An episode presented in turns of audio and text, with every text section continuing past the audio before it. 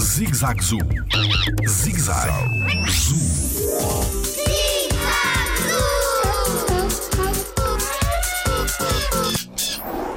Só os leões é que têm juba?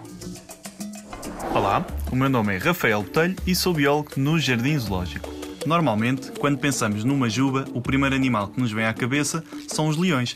Eles utilizam esta juba para parecer maior ah, quando estão, por exemplo, num confronto com outro leão, com outro macho. No entanto, não são só os leões que têm uma juba.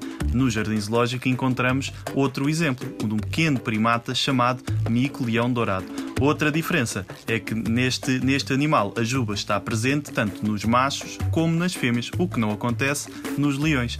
A título de curiosidade, existe ainda outro primata que, que também conseguimos encontrar no Jardim Zoológico, que é o macaco cauda de leão, que tem este nome precisamente por aparentar ter uma cauda semelhante à do leão, mas também tem uma, ele próprio uma pequena juba. Jardim Zoológico. Pela proteção da vida animal.